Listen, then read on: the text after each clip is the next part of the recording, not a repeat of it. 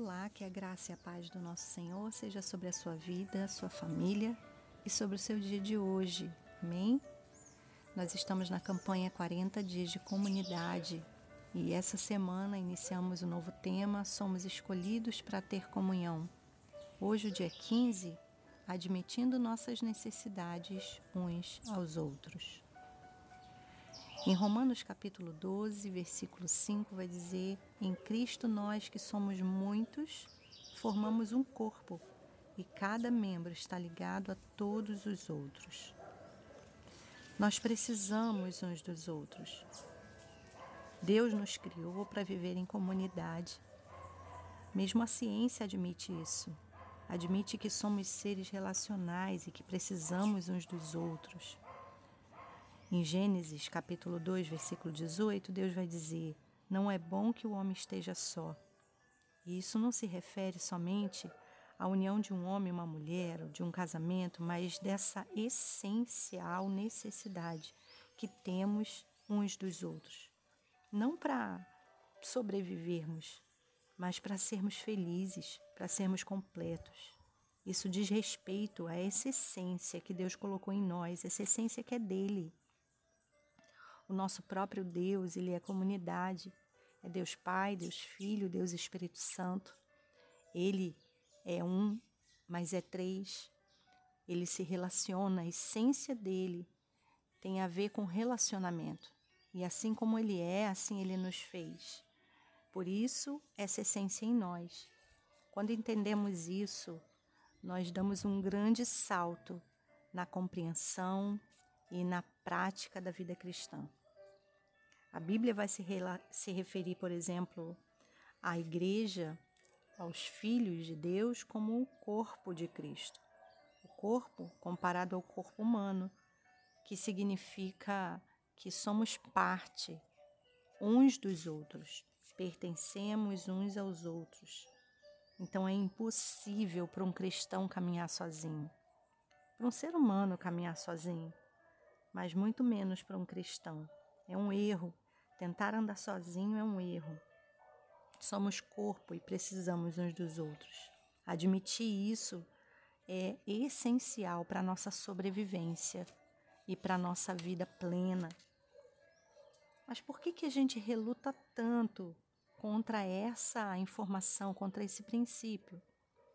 Por que relutamos em andar juntos? Por que relutamos em buscar comunhão?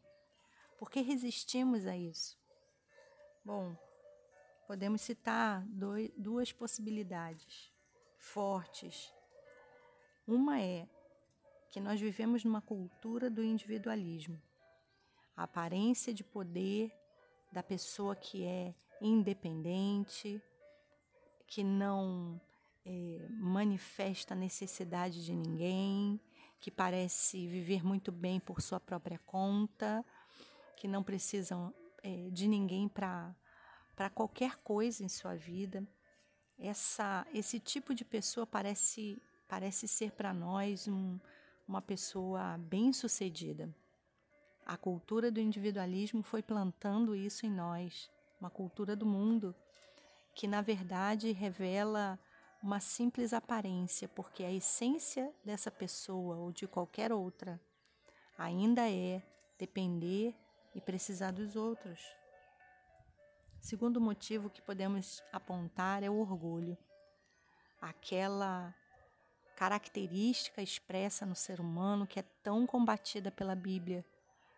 O orgulho, o orgulho esconde a fraqueza e a tendência é, do ser humano sem Deus é achar que ser fraco é algo ruim, enquanto a Bíblia nos ensina que quando estamos fracos é que somos fortes, ou seja, quando expomos a nossa fraqueza é que somos transformados e alcançamos vitória. Dessa maneira, nós podemos entender que esses duas, essas duas possibilidades, esses dois muros que se levantam nos impedindo de ter relacionamentos saudáveis, eles precisam ser derrubados. Nós temos oportunidades para isso. Viver como família de Cristo é, no meio da nossa comunidade, da nossa família na fé, da nossa igreja e também do nosso grupo menor, que é a nossa célula. Nesses ambientes, nós temos a possibilidade de desenvolver relacionamentos verdadeiros de família na fé. Essa semana iremos passear por essas maneiras de construir, restaurar, fortalecer essa cultura do céu entre nós, que é a cultura de família. Você topa? Para pensar, preciso dos outros cristãos e eles precisam de mim. Versículo para memorizar. Em Cristo, nós que somos muitos, formamos um corpo e cada membro está ligado a todos os outros. Romanos 12, 5. Para considerar o que está impedindo a gente de assumir compromisso mais profundo na nossa célula. Que Deus nos abençoe.